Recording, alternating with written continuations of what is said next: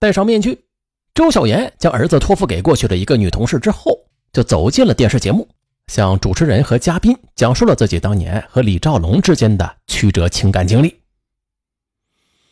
很快，一个小时的电视节目就要结束了，周小岩便哽咽着说：“呀，是强烈的母性迫使我这么做的。我想我们之间的感情是真的。现在我最大的奢望就是他看到这个节目之后，给儿子一些父爱。接着，又是为了证明他所言不虚，他还向主持人展示了那本厚厚的情感日记。只是接下来让周小岩始料未及的是。”这档节目却并没有换回朝思暮想的李兆龙，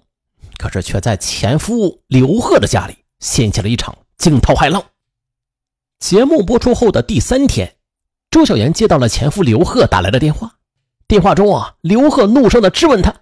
我真想不到啊，你他妈不但给我戴了顶大大的绿帽子，还要我帮着你的情人白抚养儿子。”哎呀，周小妍一听，吓得赶紧挂断了电话。此后。周小妍就拒不接听刘贺的电话了，一看到他打来电话，立刻就挂掉。有几次啊，对方是用公用电话打来的，他只要一听是他的声音，当即就说一句“你打错了”，随即就挂断了手机。后来他又收到他的数十条短信，问他是公了还是私了啊？他只回复了一次：“你认错人了。”嗯，前夫步步紧逼，情人还是音讯全无。周小妍恍如是走进了一条死胡同，他就开始有些后悔了，后悔自己走进了那档电视节目。可是他害怕的还是来了。二零一三年八月中旬，周小妍突然接到了康平县人民法院的传票，他这才知道前夫刘贺已经将自己告上了法庭。他就抱着一丝侥幸的心理。托朋友聘请了辩护律师，在他看来吧，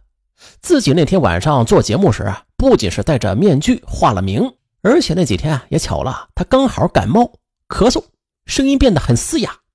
可是此后，法院曾经来人登门说找周小妍调解，他却一口咬定自己从未上过电视，说刘贺完全是凭空想象的。二零一三年十二月啊。康平县人民法院不公开审理了这起离奇的民事索赔案，被告人周小岩没有到庭，只是委托辩护律师吴先生参加了庭审。他将自己和儿子关在出租屋里，想象着官司的进展过程，全身的每一处神经啊都是处于紧绷的状态。庭审开始了，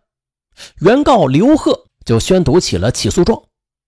说那期的电视节目播出之后。自己的亲友、同事以及邻居们都看到了，所有人一致认为，电视节目中那个倾诉的当事人正是自己的前妻周小妍。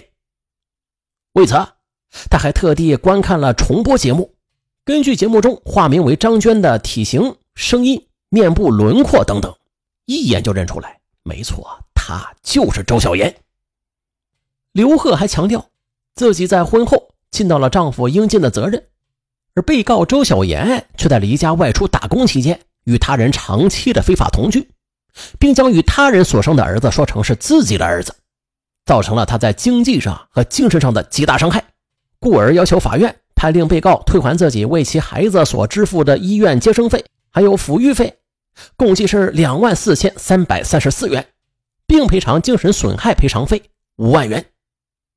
而吴律师作为被告方代表辩称说。二零一三年五月二十一日晚，那期电视节目中倾诉的当事人并不是周小妍。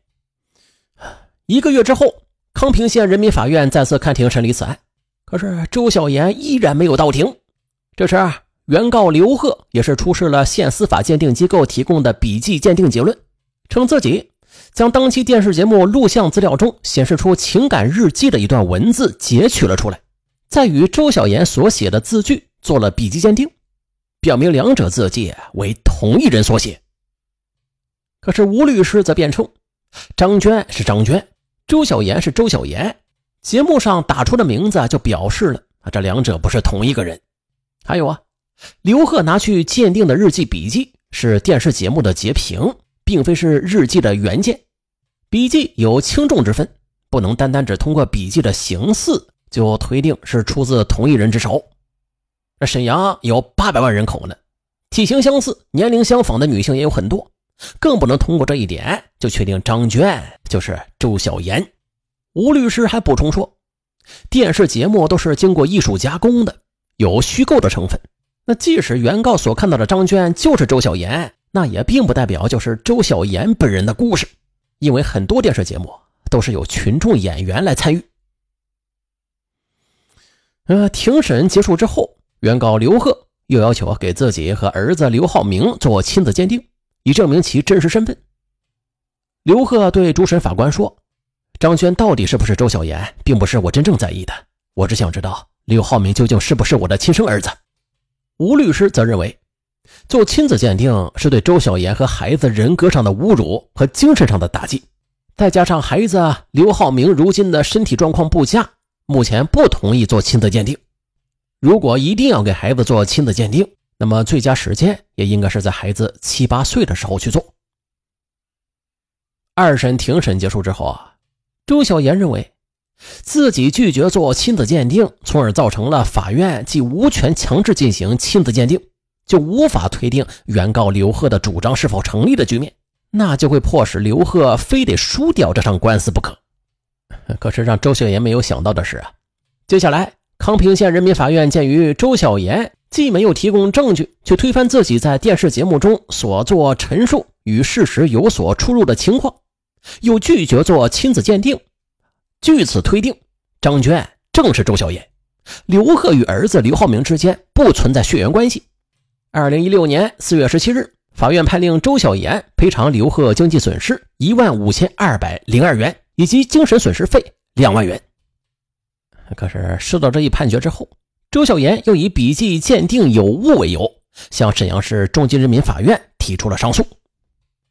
二零一六年九月十一日。沈阳市中级人民法院审理后认为，原告刘贺送交鉴定的剪裁笔记，虽然是来自电视节目中有关日记的画面吧，但是该笔记却是以图像作为载体所反映的客观物体，所以鉴定机构以此为剪裁并无不妥。根据婚姻法有关规定，夫妻之间有相互忠诚于对方的义务，有配偶者与他人同居的，无过错方有权请求损害赔偿。而根据周小妍在电视节目中的陈述，其行为已经侵犯了刘贺的人格权，所以说啊，原审法院据此做出了两万元的精神损害赔偿的判决，并无不当，故而终审不会上诉，维持原判。这下，收到终审的判决结果之后，周小妍如同是坠入了冰窟之中。自节目播出之后，儿子的亲生父亲李兆龙一直没有露面，而他呢，为了能够找到他。将这些年的积蓄基本上是花光了，实在是拿不出钱来赔偿刘贺。无奈之下，他只好带着刘浩明再次回到了康平，将儿子托有父母照料，然后便独自又是回到沈阳去找工作。可是，在当年的十月底啊，当刘贺从执行厅法官处得知，说周小妍当初上电视节目自曝隐私的本意啊，并不是为了伤害自己，他只是为了给刘浩明找到亲生父亲。给孩子一个缺失的父爱之后，呦他的心里又是泛起了怜悯。那也许自己觉得做了这么多年的顶缸父亲有些窝火吧，但比起周小妍爱孩子，为了孩子的健康成长所付出的代价，自己所受的这点委屈又算得了什么呀？随后啊，刘贺便主动找到法官，要求撤诉，并且表示那些索赔款自己都不要了。嗯，对前夫刘贺的原谅和宽恕，周小妍既心存感激，又十分的愧疚。在接受记者一行的采访时，他也表示将好好的反思自己在那段失败婚姻中的得失与教训，从此也是保守秘密，确保这一切不会给儿子的心灵造成伤害，让他能够健康快乐的成长起来。